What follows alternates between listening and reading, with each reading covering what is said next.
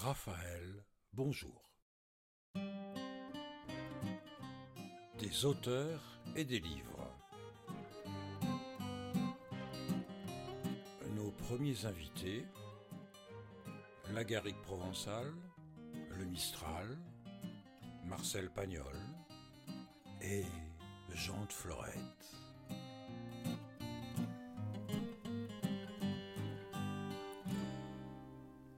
Cinquième épisode. Sur le chemin du retour, que le mulet connaissait mieux que l'allée, le papé se taisait, tenant les rênes molles. Hugolin dit Je te fais remarquer que, premièrement, ces boutures, Attilio les avait jetées, parce qu'elles étaient un peu pacides. Deuxièmement, j'ai pas pu les planter avant ma libération, ce qui fait que je les ai mises en terre un bon mois trop tard. Et troisièmement, je n'ai pas eu de migon, le fumier du mouton, que c'est la gourmandise des œillets. Quatrièmement, quatrièmement, dit le papé, il t'a donné quarante francs. Et ça prouve que t'avais raison, et que c'est ça qu'il faut faire. Puisqu'il y a tant de gens qui sont assez couillons pour acheter des fleurs plus chères que le bistec, il faut faire des fleurs. Pourquoi tu m'en as pas parlé plus tôt?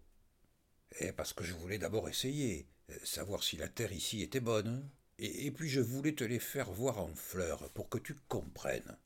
C'est pas les fleurs qui m'ont fait comprendre, c'est le fleuriste, Hugues Carogne. Ah, mais ça doit pas être facile, hein, il doit y avoir des trucs.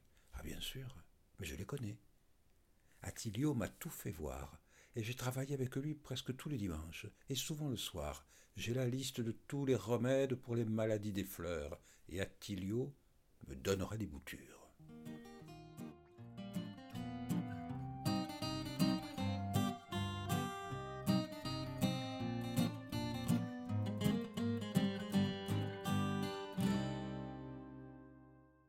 Combien il faut d'argent pour commencer en grand?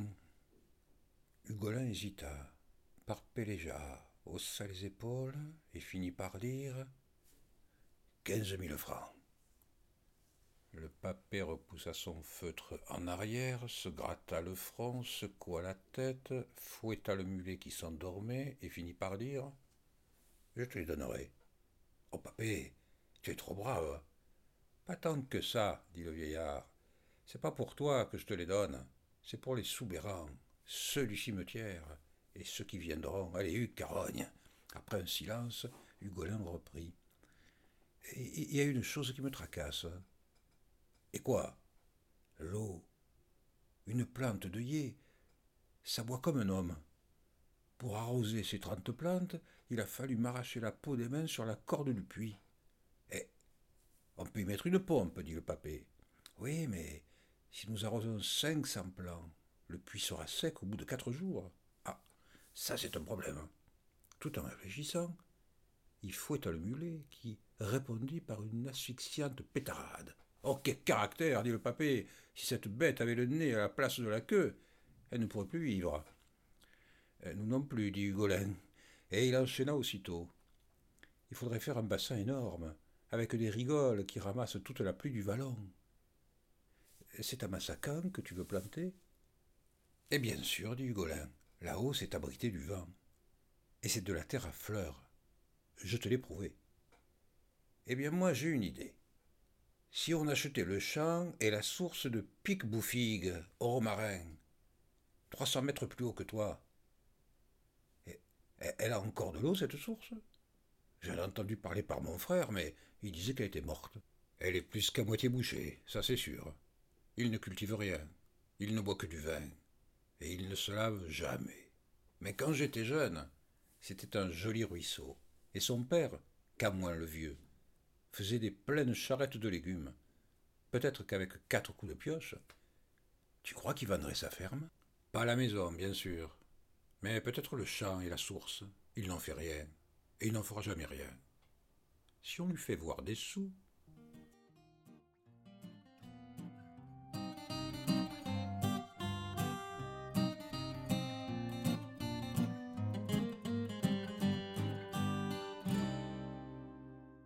Pique-Bouffigue, c'était Marius Camoens.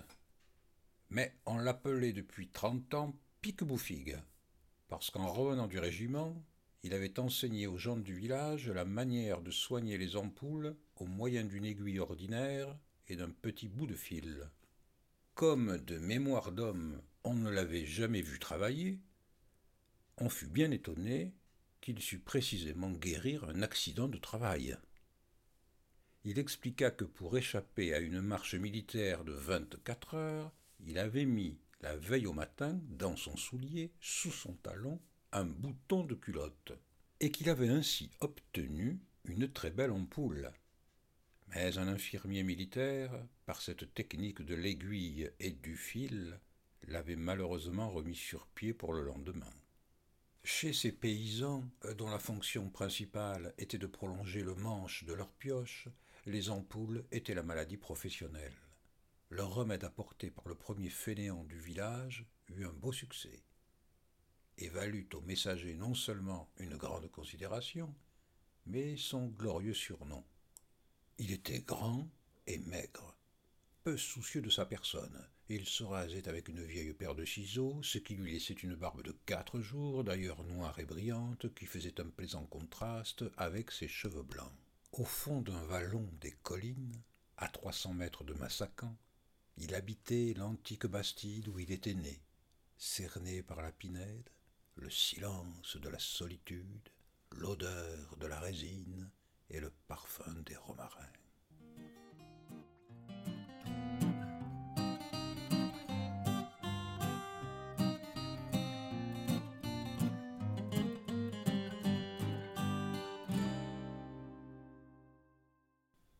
Descente de la forêt s'arrêtait à droite et à gauche sur les bords d'un champ très long entouré d'une clôture assez haute mais que le temps avait ruinée.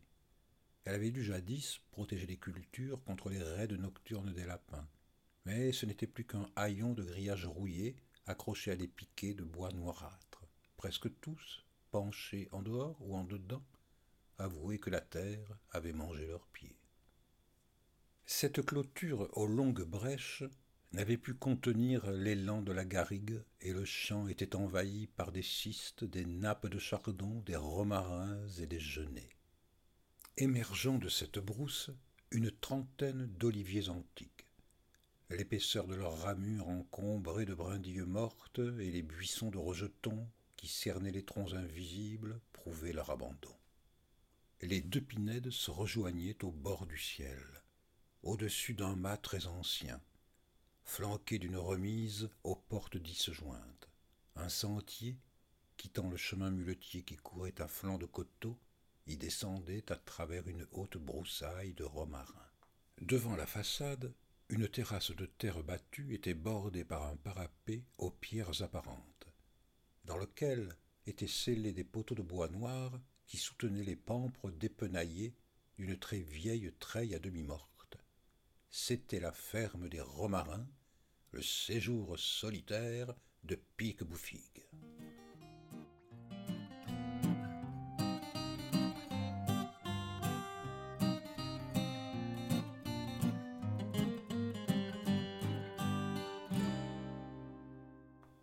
Cette époque, les gentils boy scouts et les sympathiques campeurs n'avaient pas encore allumé sous la côtelette du dimanche ces poignées de crépitantes brindilles qui ont lancé leurs étincelles depuis Sainte-Victoire jusqu'au Mont Boron. D'immenses pinèdes couvraient encore la longue chaîne de montagnes qui borde notre Méditerranée, et l'on disait, sans trop exagérer, qu'il était possible, en partant d'Aix, d'aller à pied jusqu'à Nice sans passer au soleil. Sous ce couvert, dans les bruyères, les genêts, les chênes kermesses, se cachaient des compagnies de perdrix, des lapins qui s'étaient déjà préparés pour la broche en se nourrissant de thym et de grands lièvres presque rouges. Puis, selon la saison, arrivaient des vols de grives, des essaims de tourneaux, des bandes de cul blancs, de solitaires bécasses, et dans les hautes vallées, des familles de sangliers qui descendaient parfois en hiver jusqu'aux abords des villages. C'est pourquoi Piqueboufigue avait renoncé de bonne heure à l'agriculture pour consacrer toute son activité au braconnage. C'était Raphaël, des auteurs et des livres. Et pour connaître la suite de Jean de Florette, abonnez-vous au podcast. À la prochaine fois. Et durant le confinement, j'essaierai de vous apporter un peu de soleil provençal avec un épisode par jour.